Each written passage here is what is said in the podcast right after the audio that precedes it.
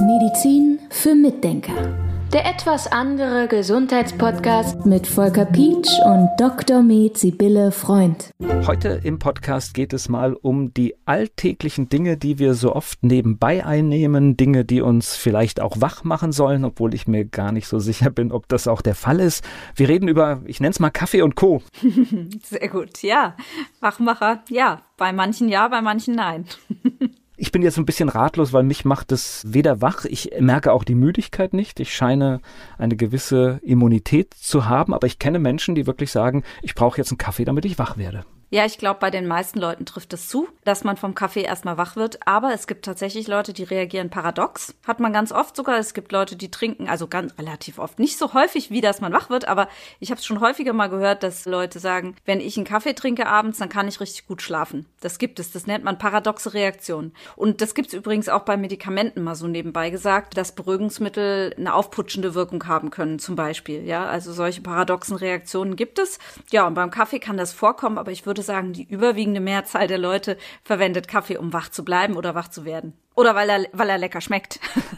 genau, ich wollte gerade sagen, das ist für mich jetzt so, wir sind bei mir tatsächlich so in der Genussecke. Ich mag es, ein oder zwei Kaffee am Tag zu trinken, mag ich sehr gerne. Aber mehr ist dann auch nicht mehr. Dann ist dieser Genussfaktor für mich auch weg. Ja, geht mir persönlich auch so, aber es gibt tatsächlich Leute, die trinken ja richtig kannenweise Kaffee.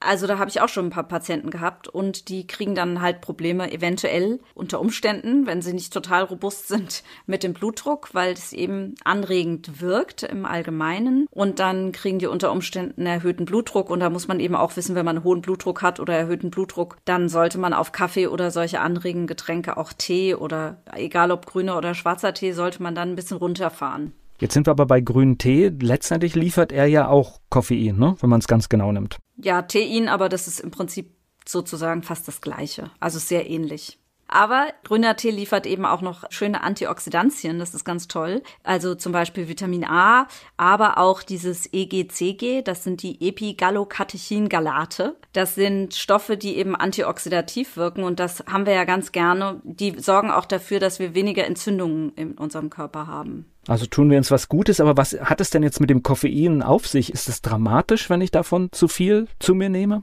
Ich würde sagen, das hängt wirklich vom Patienten oder vom Menschen ab. Es sind ja nicht alle Menschen Patienten.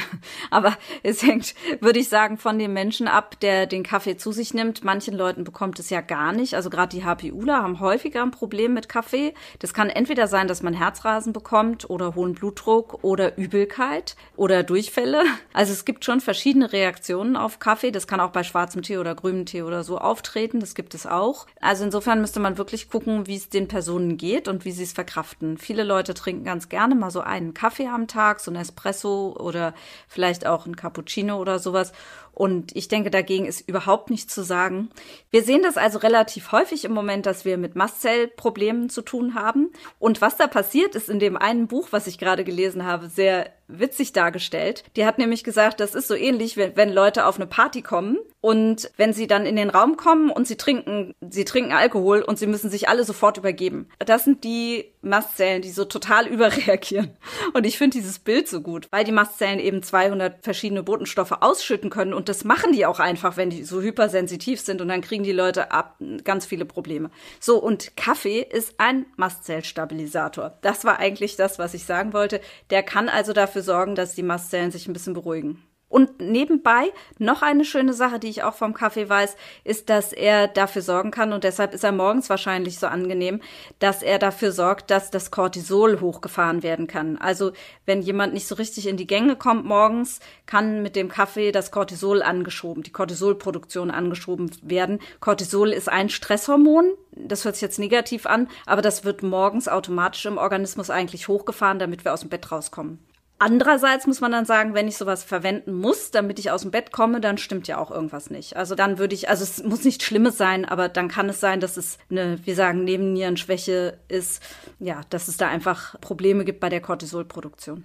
Also es das heißt so ein bisschen zu bewerten, was mache ich da eigentlich und wenn ich mir bewusst bin, das ist jetzt vielleicht so mein Genussmoment des Tages, dann würde ich jetzt sagen, spricht nichts dagegen, dann tut es der Seele gut. Wenn es dann eher so einen Charakter kriegt, dass es mit was anderem in Verbindung hängt und unbedingt sein muss, dann vielleicht mal genauer hinschauen. Und man kann mit Espresso übrigens noch was ganz Interessantes machen. Man kann nämlich Kaffeeeinläufe machen. Am besten man nimmt einen Bio-Espresso, noch besser in einer Kaffeemaschine, die überhaupt keine Aluminiumanteile hat. Wir haben sowieso schon so viel Aluminiumbelastung in unserem Körper, da muss man die nicht noch forcieren. Diese Kaffeeeinläufe kann man zum Beispiel machen, wenn man Migräne hat oder überhaupt zum Entgiften. Und wie das überhaupt funktioniert mit dem Entgiften, das kann ich jetzt gerade mal erklären. Also wir haben das früher immer am Ende einer Kolonhydrotherapie gemacht, als wir das noch gemacht haben. Das mussten wir leider aufhören, weil unsere Mitarbeiterin aufhören musste. Und eine Mitarbeiterin für eine Kolonhydrotherapie zu finden, ist einfach nicht so richtig einfach. Da ist es auf jeden Fall so, dass man, nachdem der Darm gespült wurde mit Wasser, das ist ja nur der Dickdarm, der gespült wird, dass wir dann einen Einlauf gemacht haben mit diesem Espresso. Und dann kontrahiert sich die Gallenblase und gibt Gallenflüssigkeit ab in den Dünndarm.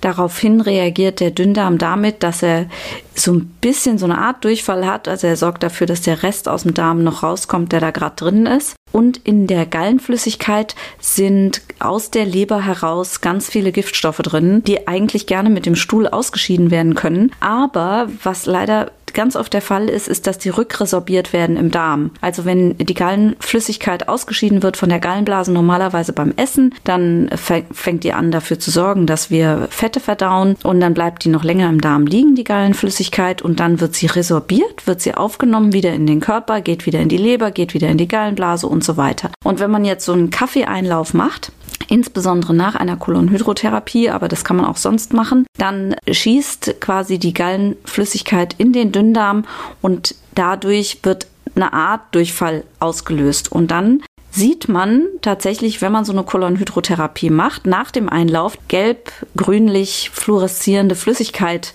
im Sichtfenster erscheint. Die sieht man da. Und das ist die Gallenflüssigkeit. Und wenn die dann mal den Körper verlässt, dann holen wir damit ganz viele Giftstoffe raus. Deshalb ist es so schön, diesen Kaffeeeinlauf zu machen. Und deshalb sagt man auch, das wirkt entgiftend. Ja, weil dieser Vorgang eben zustande kommt. Und das ist schon eine ganz schöne Sache. Gibt es denn irgendwelche Befindlichkeiten oder Dinge, wo ich sage, ich muss muss jetzt auf Kaffee und Tee verzichten und sollte das auch weglassen? Also tatsächlich diese Sache mit dem Blutdruck und Herzrasen und so, wo man ja schon merkt, dass man es nicht verträgt. Und wo es auch wichtig ist, ist, wenn Leute eine Magenschleimhautentzündung haben. Das wissen die oft nicht. Ich habe schon häufiger mal gehört, wie ich darf keinen Kaffee trinken, wenn ich eine Magenschleimhautentzündung habe. Für mich ist das so selbstverständlich, dass ich mich dann immer wundere, aber deshalb wollte ich es jetzt auch hier mal gesagt haben, dass das tatsächlich ein Problem ist für den Magen-Darm-Trakt, dann mit diesen Gerbstoffen, zum Beispiel aus dem Tee und auch mit dem Kaffee klarzukommen. Und dann kann es natürlich sein, wenn man homöopathische Mittel nimmt, wenn man die akut nimmt, also Akutmittel wie jetzt zum Beispiel, ich habe Heuschnupfen, dann nehme ich was, oder ich habe Schmerzen, dann nehme ich was homöopathisches, dass dann Kaffee die Wirkung unterbinden kann. Das gibt es auch noch. Aber ansonsten würde ich sagen, wenn man einen stabilen Magen hat, ein stabiles Herz-Kreislauf-System und seine Tasse Tee und seine Tasse Kaffee am Tag genießen will, dann sollte man das unbedingt tun. Und das auch mit einem guten Gewissen. Genau, das machen wir jetzt, nachdem diese Podcast-Aufzeichnung fertig ist. Wir genehmigen uns einen schönen Kaffee. Medizin für Mitdenker. Der etwas andere Gesundheitspodcast mit Volker Pietsch und Dr. Med Sibylle Freund.